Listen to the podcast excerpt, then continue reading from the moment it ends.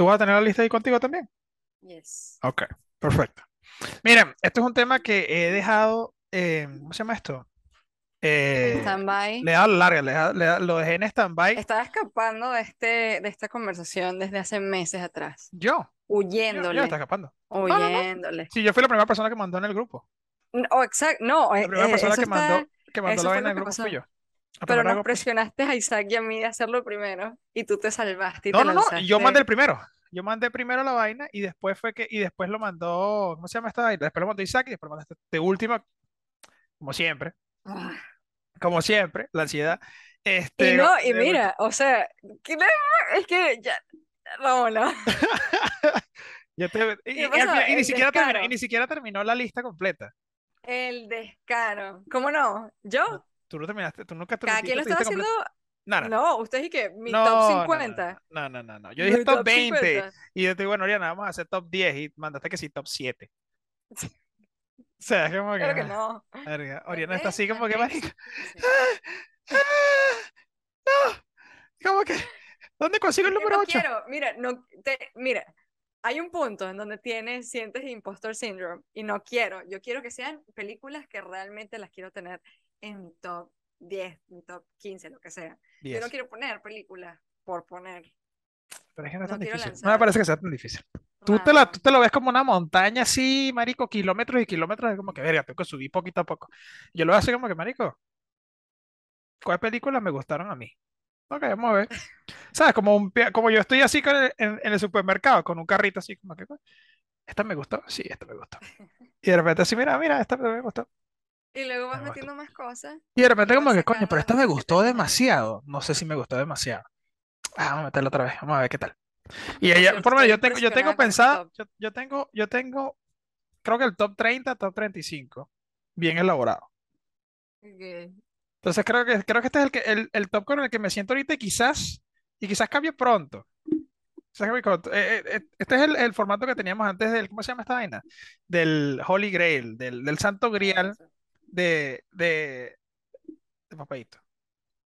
Este, el Santo Grial. Y bueno, vamos a comenzar, vamos a comenzar con algo, con un clásico. Vamos a comenzar con el clásico, que me parece increíble esta película. La película pasó sin pena ni gloria cuando salió, porque salió Alien, salieron otras películas en ese entonces, y como que esta fue como el underdog del momento. Y esta película es Blade Runner.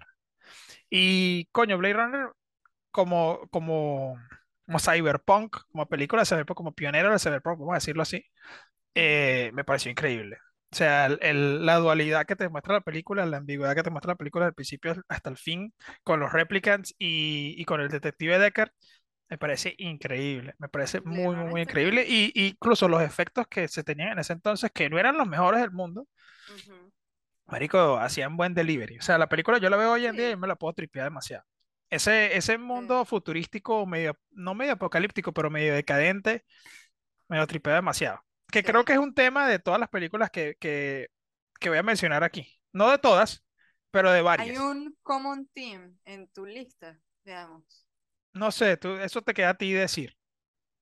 ¿Tú has visto Blade Runner? No, tu lista es demasiado random, te lo juro por Dios. Yo estoy impresionada con todas las películas que tienes ahí. Ok, pero tú has visto, has visto Blade Runner. Sí. ¿Y qué tal? Cuéntame.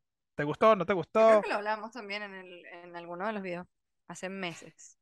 Ok, Blade no Runner, sé. buena película, sí. ¿Por qué qué te Buena gustó de Blade película. Runner? Porque sí, o sea, tú dices que, que medio apocalíptica sí es apocalíptica. No es apocalíptica. Es Porque hay un futuro, no, es decadente, no es apocalíptica. No es como, es como Pero Akira. Y Akira no es, Akira no es necesariamente post-apocalíptica. post. A eso es a lo que me refiero.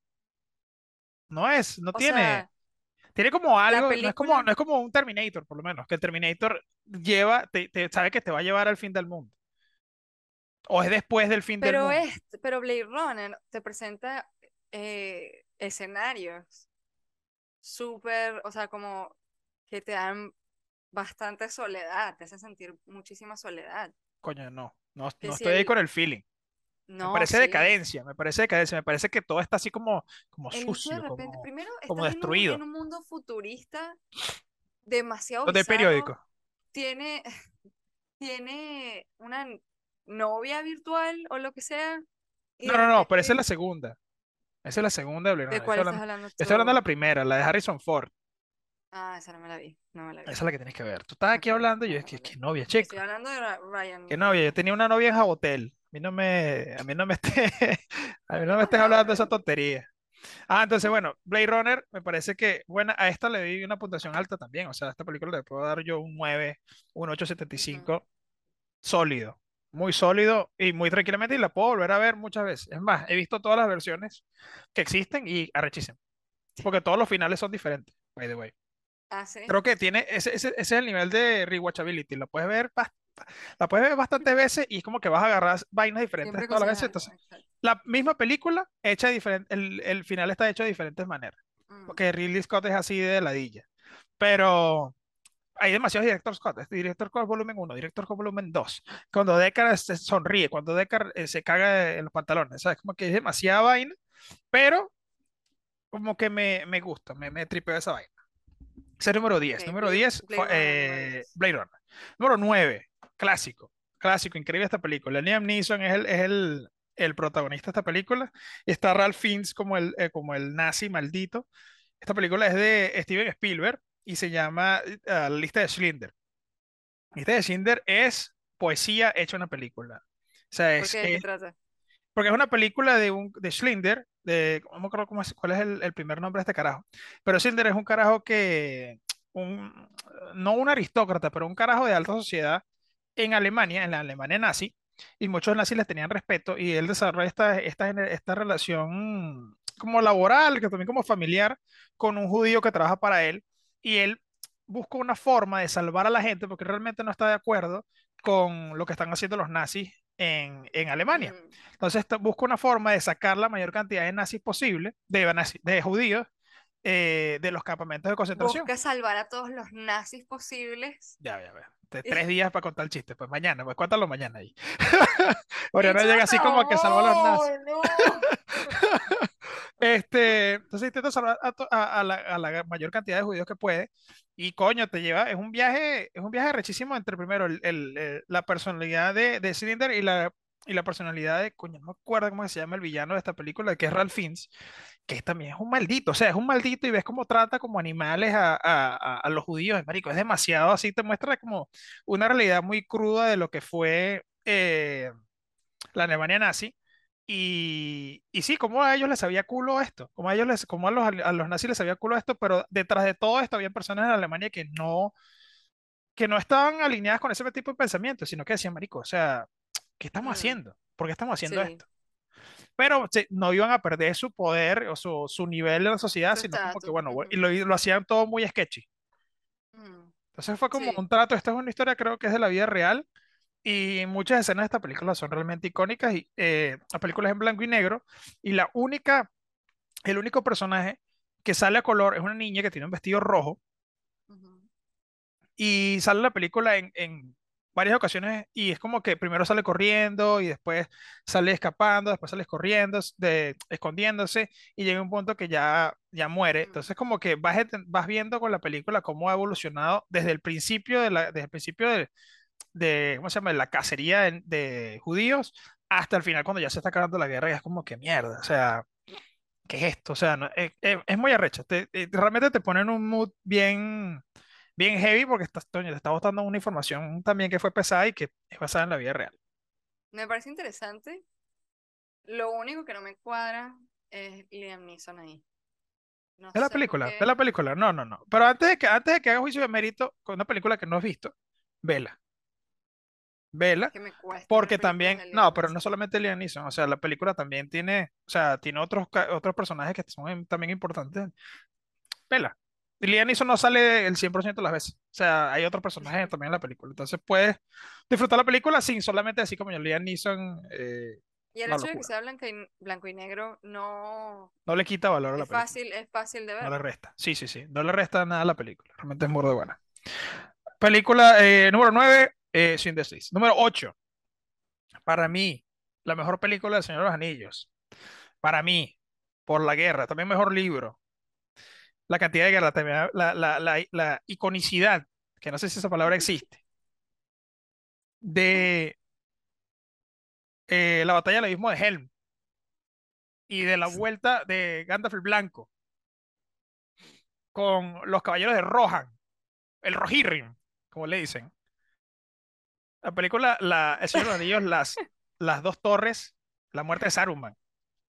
Todo- increíble, increíble, increíble, increíble. Toda esta película me parece increíble de principio a fin. Son tres horas y media de película, by the way. Es- No es, es no es una es película, no es una película fácil de El- sentarse a verla si no te gusta ese tipo de película.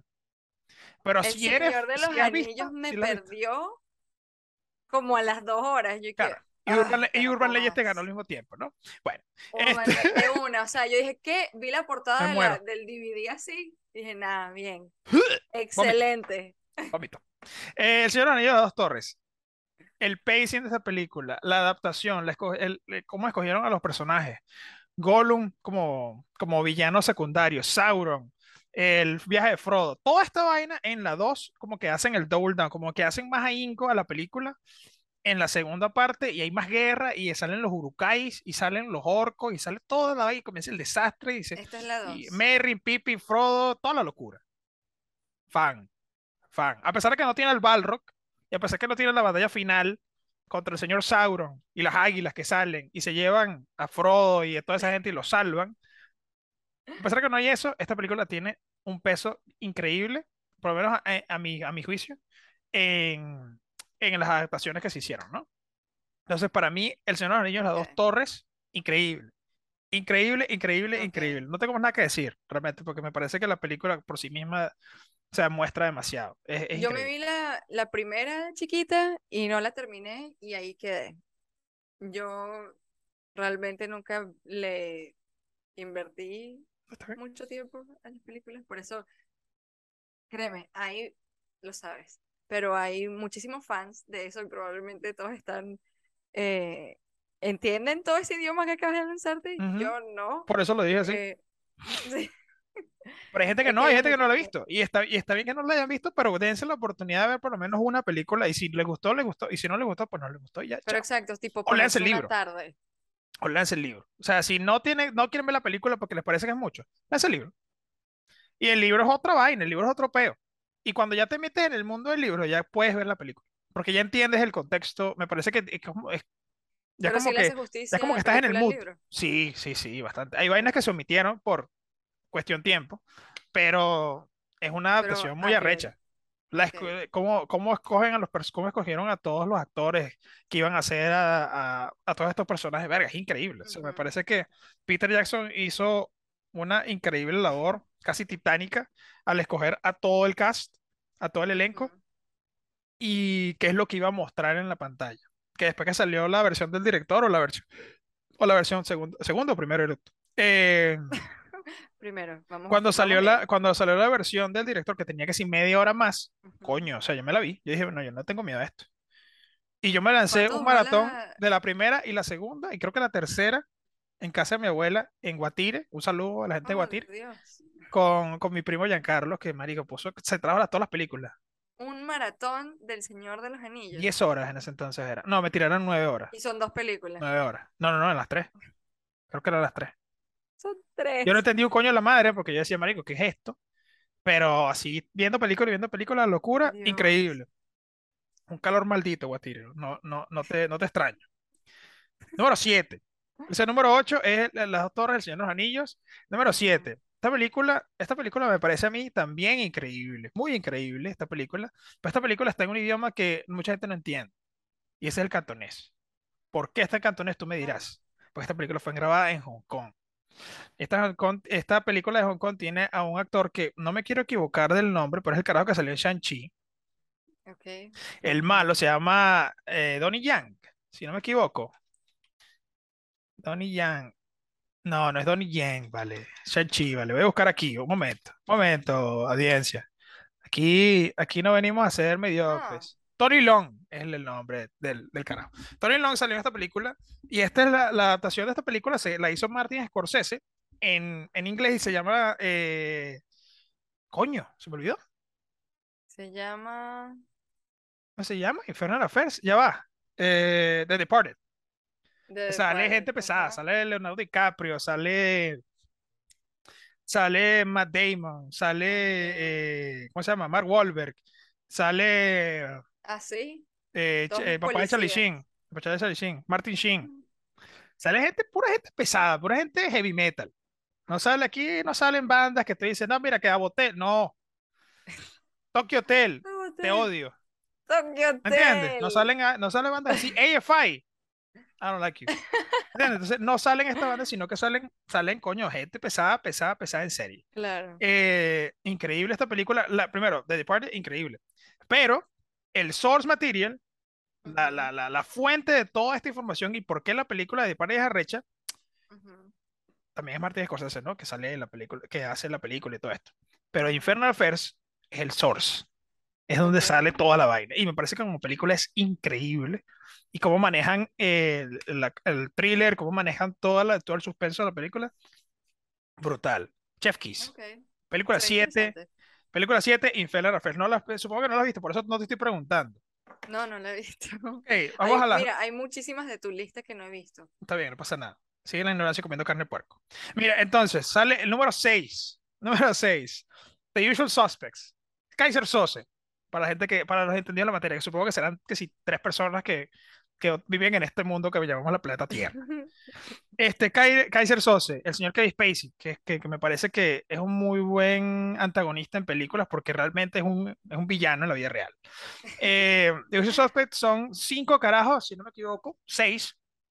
Sale Benicio del Toro, sale eh, Kevin Spacey, salen otros que saben que Kevin Pollack, que es un comediante. Sale eh, el hermano de, ¿cómo se llama este carajo, vale? ¿Cómo se llama la esposa de Justin Bieber? Ah, Hailey Baldwin. Hailey Baldwin. Sale- creo que es el papá de ella, el que sale ahí. Uno de los Baldwin. Uno de los Baldwin sale ahí. El que, Ah, el que tiene cara de estúpido. El que tiene cara de No, ese estúpido. no es el papá. Ese no es el papá. Ese, ese es el tío. Ese es el tío. Ok. Sale él ahí también. Y sale la icónica escena de Give me the keys, you cocksucker. Esa, esa escena que están todos en, están todos en el, que es el póster de la película, Ajá, que salen ajá. todos en el, no en el paredón, pero están como en la, en la sala donde se, se, se identifica a los sospechosos. Ujú. Ergo, el nombre, The Usual Suspects. Este, se tuvo que grabar millones de veces y la, la, escena- la última escena que grabaron, se cagó Benicio del Toro, se tiró un peo y la gente estaba cagada de la risa y no pudieron grabar Mm. nunca en serio, siempre fue, todo el mundo sale riéndose. Realmente, si, si ves la escena, ves todo que todos se están Es riendo. que me estoy dando cuenta porque yo no sabía que así se llamaba la película, realmente nunca la he visto, pero he visto escenas. Ok. Y entonces ahorita que estoy viendo, ¿sabes? Para curiosidad, para ver cuál es la que estás hablando. No Sí, sabía. esta, esta película, esta película, esta película es muy buena porque no te deja- o sea, no te da las respuestas en ningún momento y, y te lleva de la mano a- a- del- de un misterio, ¿no? Hay un misterio y una vaina, hay un carajo que mató a otro alguien y tú dices como que mierda, ¿quién carajo es? Entonces traen a todos estos carajos que son los, los, los sospechosos, pero no se sabe sino hasta el final de la película quién es el verdadero sospechoso, pero hay como una ambigüedad entre como que coño, el villano quién es. El villano es el diablo mismo, el villano quién, qué- quién es el villano de la película. Entonces me parece increíble. Esta película tiene una, una buena, una buena, uno, mm, un plot, un buen plot twist que te da al final, que también no tiene una película que se llama Revolver, que también está en mi, en mi top, pero está en el número 12. Ok. Y esta película tiene algo muy parecido. Y esta película sale eh, Ray Liotta y sale. eh, ¿cómo se llama este cabrón? Vale. Jason Statham. Jason Statham y Ray Liotta salen en esta película. Increíble, by the way. Isaac, si ves este episodio, esta película toca, toca temas del, del ajedrez. Arrechísimo. Arrechísimo. Y juega con. Ok, ¿a juega- le gusta ajedrez? Sí, Isaac es fan del ajedrez. Este, si estás viendo este episodio, Isaac, Marico, en serio, vete esa película Vela. Revolver. Te la dije varias veces y no la estabas viendo, no la, no la quisiste ver porque eres un mediocre. Pasa. Porque, porque no es blanco y negro. Ok, porque sí, porque no es blanco y negro y no sale en los 50. Este, número 6, The Usual Suspects, increíble. A esta película, a esta película le puedo dar un 9.5. by the way. Ya estamos llegando al, al, al, al top. A top. Al top del top del top. top El top del top del top top.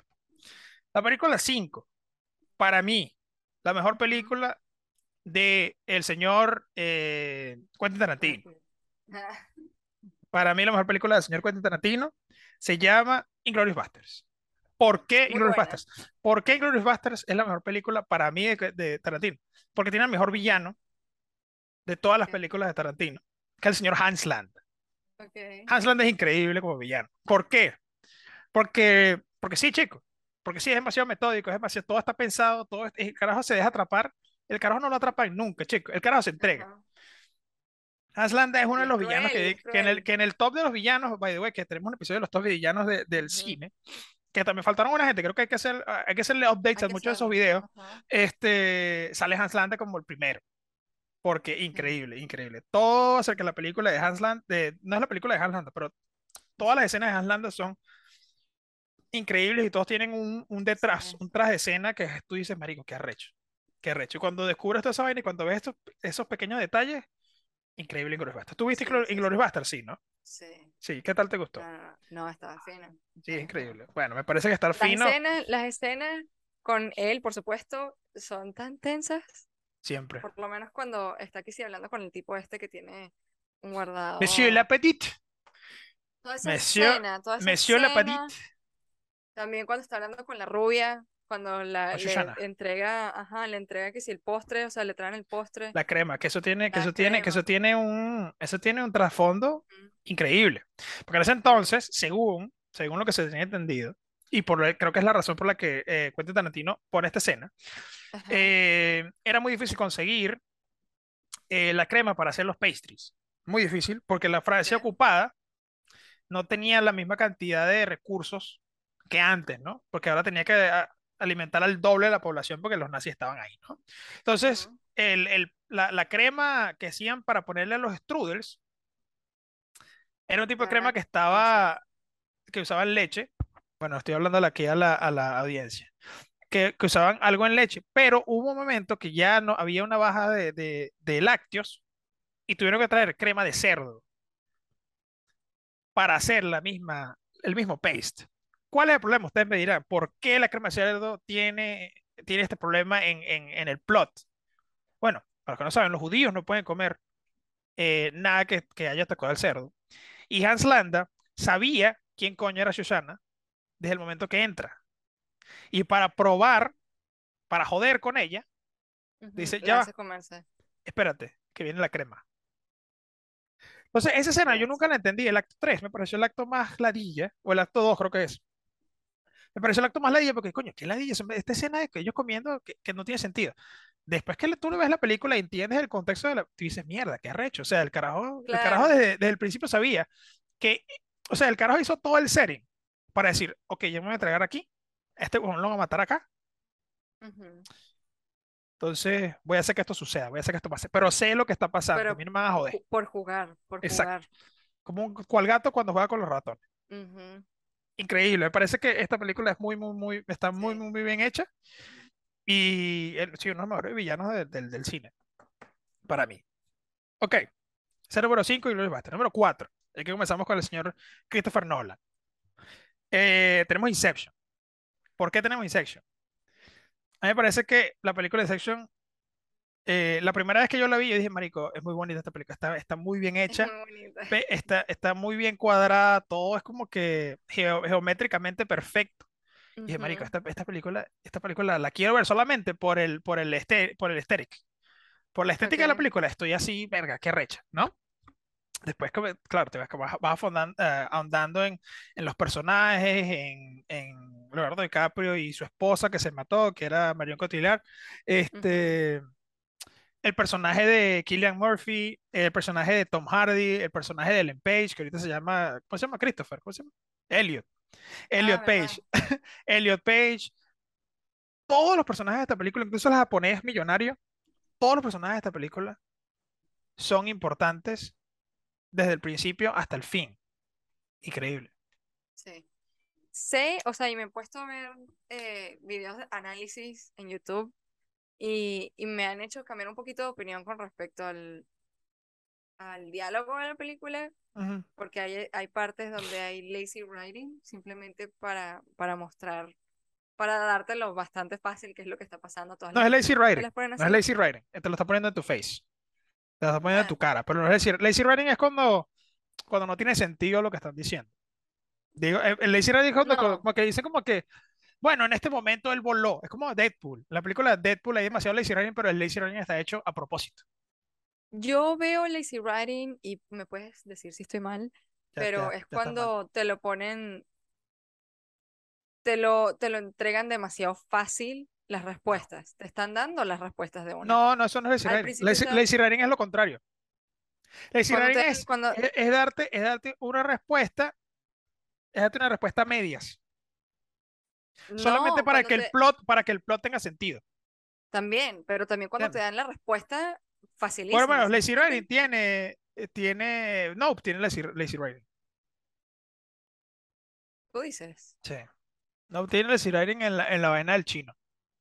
Sé que no Pero no es chino, es coreano. tiene eh, algunas fallas en que fueron raros por ser raros, Exacto.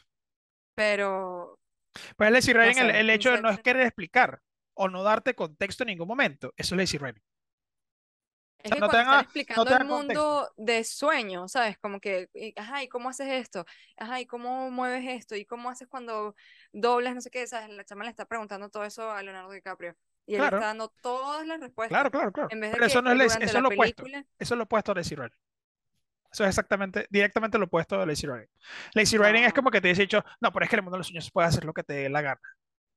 Y ya. Y te deja ahí. Y no te dice más nada más nunca. Cuando te da todas las respuestas tan fáciles que tú no Eso no tienes es lazy que writing. luchar. ¿Y cómo lo llamas? No sé, pero eso no se llama lazy writing. Lazy writing es lo opuesto, te estoy diciendo.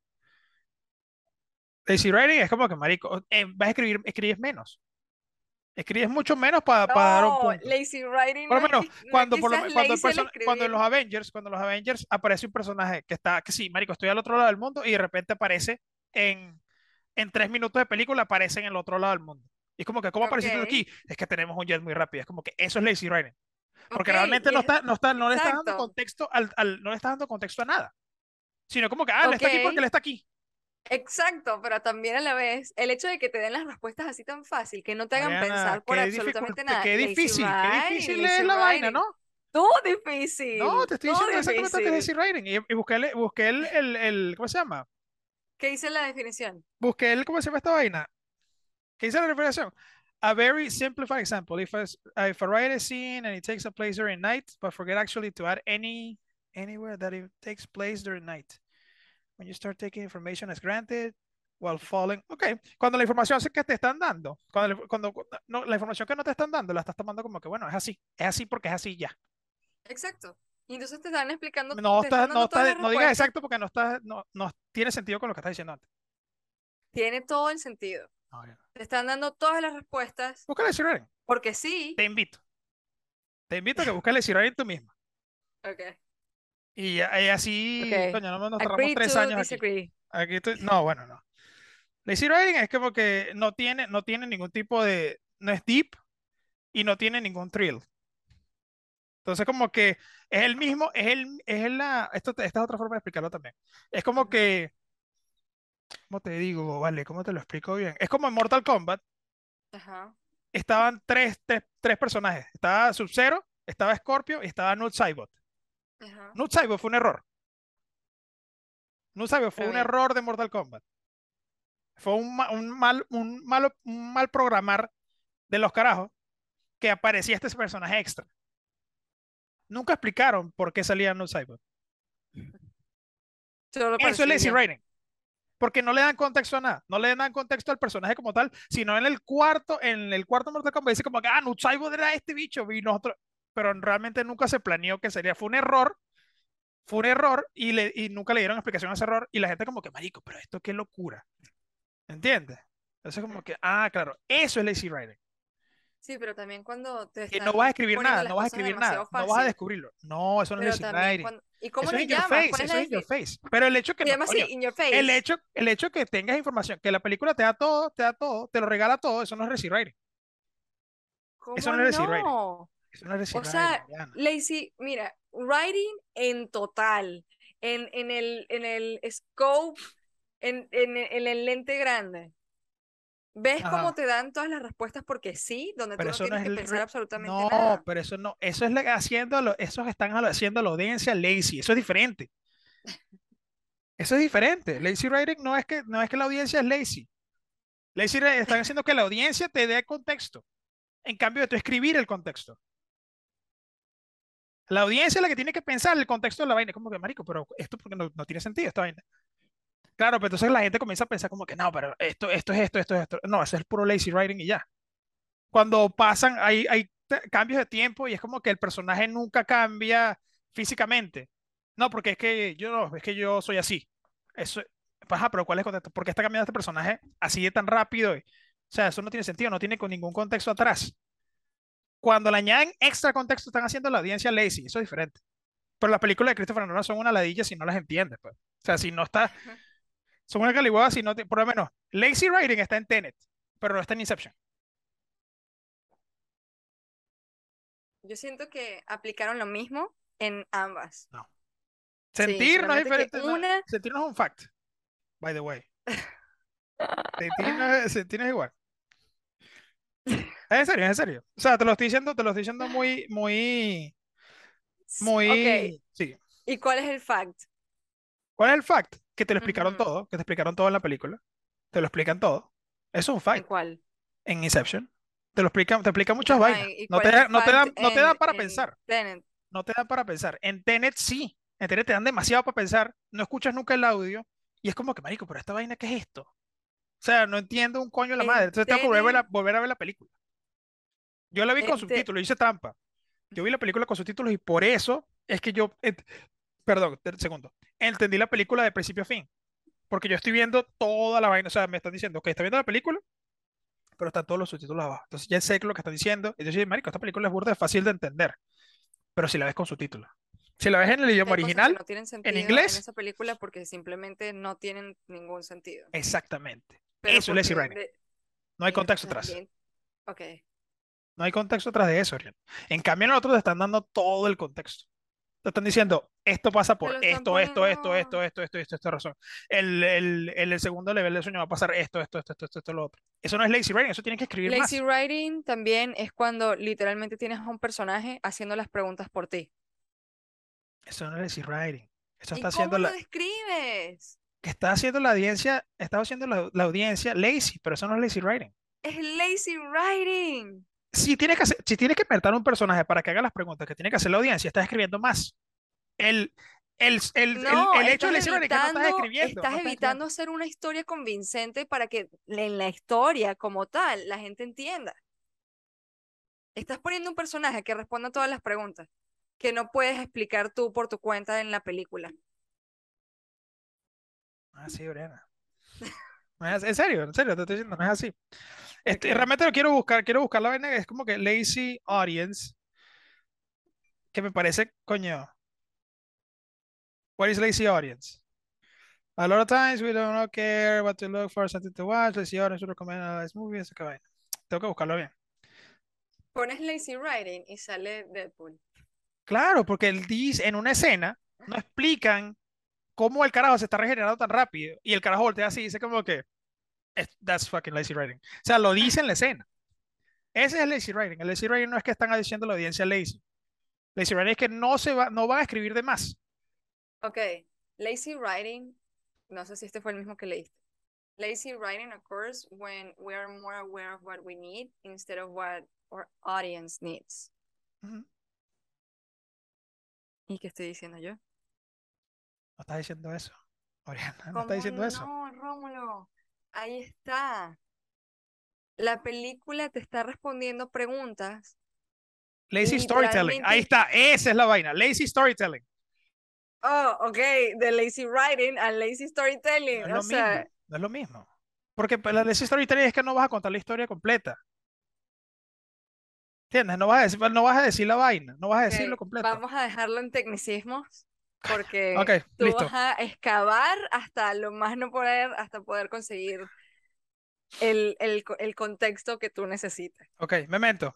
Este, la película 3, Inception increíble, le doy un 9.5 también. Eh, Memento. Ok, Memento es, la, creo que la primera película, si no me equivoco, la segunda película de Christopher Nolan, y esta película tiene, eh, comienza con los pedos de, de que te explica la película en dos tiempos, ¿no? Uno está pasando, la película está en reversa, igual que Tenet, una está en reversa y la otra no. Y es un personaje que, uno está en reversa y el otro está en presente, eh, son los dos tiempos, ¿no? Y en esta película hay un personaje que tiene pérdida de memoria y tiene muchos tatuajes en su cuerpo y alguien le mató a la esposa. ok. A medida que vas viendo la película te vas dando cuenta de la realidad del asunto, pero el plot twist al final me parece increíble. Esta, esta película es increíble como, como, como Being, como, como su vaina sola. Sí. Y es una película que no tiene ningún tipo de, de secuelas, no tiene nada, porque realmente está muy, muy, muy, muy, muy, bien hecha y no hace falta explicar más nada en el futuro ni nada.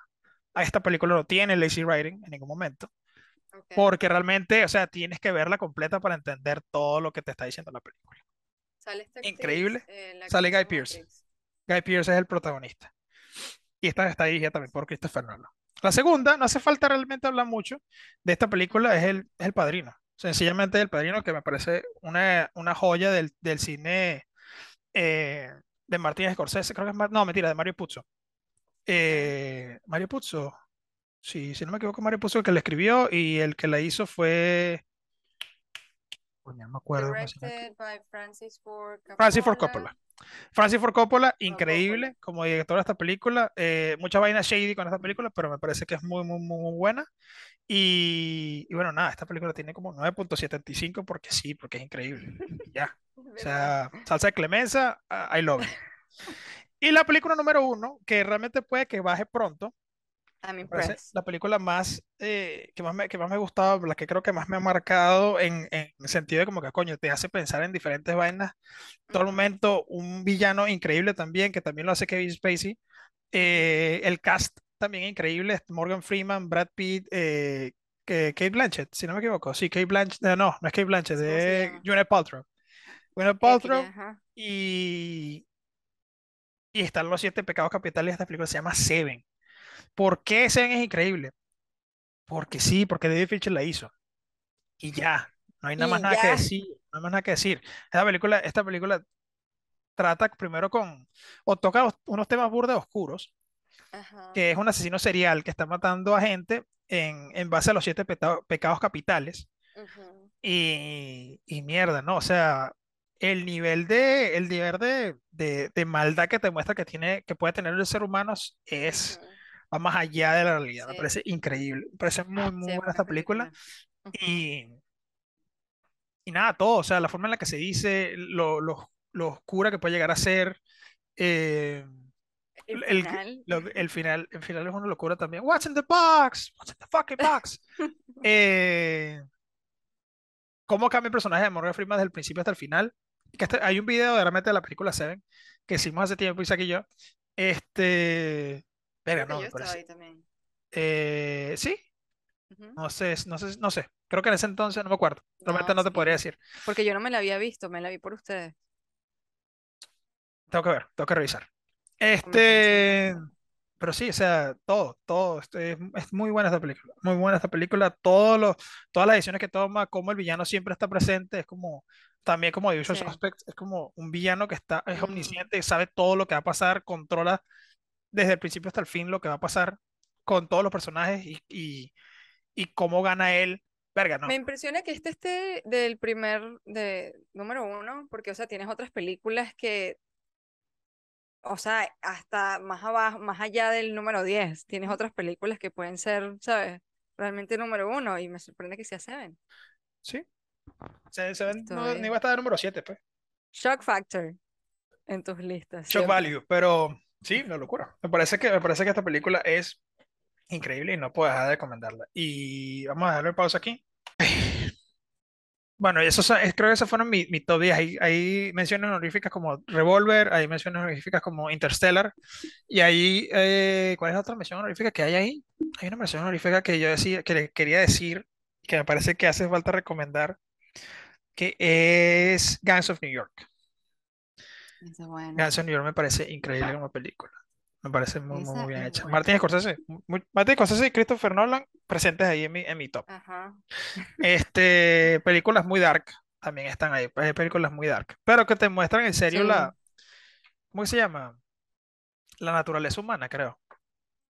Quizás sea pesimista, pero es como que el humano es así, el humano es muy o sea, conflictivo.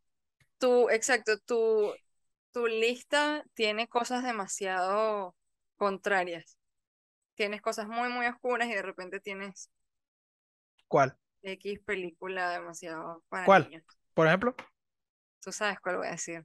Jurassic Park. Sí. Pero Jurassic Park igual te muestra la naturaleza humana. Sí, pero es demasiado light, ¿sabes? Pero te la muestra de todas maneras. Y de repente tienes por ahí la piel que agita y que ¡clank! Naturaleza humana otra vez. Todas tienen eso en común. extremos. La naturaleza humana. Y futuros distópicos. Y futuros Harry distópicos. Potter por ahí. Sí. Futuros distópicos y está fantasía, fantasía, pues. Señor de los Anillos, está Harry Potter. ¿Y cuál es la otra que está? Jurassic Park Eh, es ¿qué sci-fi, by the way. Este. Tienes. Sí, creo mm, que esos son. esos son las dos de fantasía. Pa- Para, no es fantasía. No, pero Parasite está, está cool ahí. Ay. Mira, ve, ¿Qué esas son las, esas son mis 10 películas, esas son mis 10 películas y mis tres menciones horarias. Si las quieren ver, están todas en, en la mayoría de los sitios de streaming. Este, y ya, vale, ya está. No tenemos nada que decir. Mira, nos pueden seguir en, en, en, en YouTube, nos pueden seguir en, en Instagram, eh, como firma la carta, en Apple Podcasts, en todos los, todas las vainas en las que estamos, nos pueden seguir ahí. Eh, como firma la carta, les pueden dar like, les pueden dar follow y con com- compártelo con un pana y darle a la campanita si quieres ver contenido mediocre y ya, se acabó. Esa, y se acabó. Sin nada más que agregar, se despidió Romulo. Y se despide Oriana Carlucci. Bye.